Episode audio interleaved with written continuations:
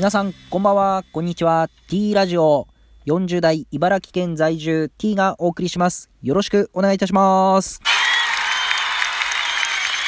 今日は土曜日ですね。えー、昼間高かったですね。えー、実はですね、今日高萩市、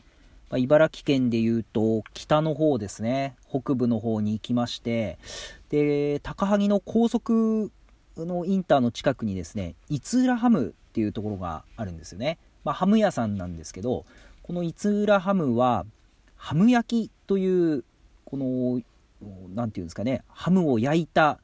えー、ものがありまして、これが絶品なんですよね。で、よく屋台、ななんていうんですかね、ケータリングっていうんですかね、あのー、で、えー、海浜公園だったり、あとは、鹿島スタジアムですね。鹿島アントラーズの試合の時鹿島スタジアムに出店されててでサービスエリアとかでもで出してた時あったんですけど、まあ、そちらの方で食べてすごい美味しいなと思ってたんですけど今日ですねあのお店の前で、あのー、ハム焼きを焼いてましてちょうど近く通ったので、寄ってですねそのハム焼きを、まあ、500円するんですけどこれが美味しいんですよね、えー、焼い炭火で焼くえー、ハム焼きを500円でいただきまして本当にこうあなんかこうあよかったなっていう幸せな気持ちになりました。ということで、えー、今日はですね、えー、カンブリア宮殿で幕開けの中山社長がご紹介されてました。本当にこの中山社長この幕開けって最近こう携帯の、えー、ヤフーとかの開くとそこにこう出てきたりしてましたけど、えー、まあ、中身はあんまり見てなかったんですけど本当にこのクラウドファンディングとかこう調べるようになってよく幕開けという言葉をあなんていうんですかねこうサービスを見るようになってでその成り立ちまたこのなんていうんですかねこうサービスの提供っていうのが本当にこう素晴らしいなと思ってでまあこの中山社長はサイバーエージェントで、えーえー、藤田社長のもとで新たにクラウドファンディングの新規事業の責任者として任されたというところでそこからスタートして本当にこのスケールの大きい話をして、え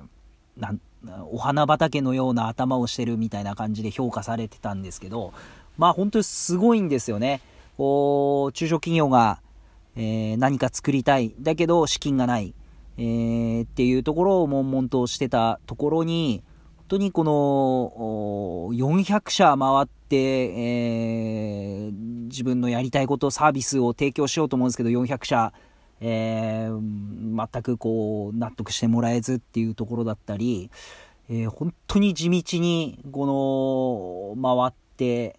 えー、足で泥臭く、やりながらこの会社を本当に大きくしていったっていうところで、えー、まあ本当に見ていただけると、えー、すごいなって思う思うと思うんですけど、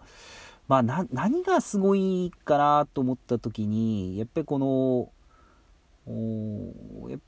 考え方ですよねこの幕開けというもののこの中小企業と商品とまたお客様をつなぐこの架け橋になるっていうもう本当にこのコンセプトがもう今の時代ではマッチしてですね最大、えー、番組でもやってましたけど5億円集まったっていう、うん、災害用の充電器ですかね、えー、まあ充電器ですね。災害用で使ったりとかまあそういったものには5億円集まったりまた各企業の中小企業が本当に新しい商品をこういうものを作りたいですって言った時に資金を集めるっていう。で番組の後半出てたのがすごいなと思うのが、えー、銀行の方から、えー、中小企業をご紹介していただいてそこの企業さんと商品を作り上げて資金を調達していくっていう。まあそういう時代なんだなと。まあ銀行ももちろん自分の地方銀行ですから地元の企業さんが潤っていただければ銀行としても嬉しいですし、ただそのどうやって銀行はサポートしていくかってお金を貸すっていうこと以外にそういった会社さんにご紹介するっていうことも今こう行われてるんだなと思ってなかなかそういった発想っていうのはあのー、自分にはなかったので本当に斬新でしたね。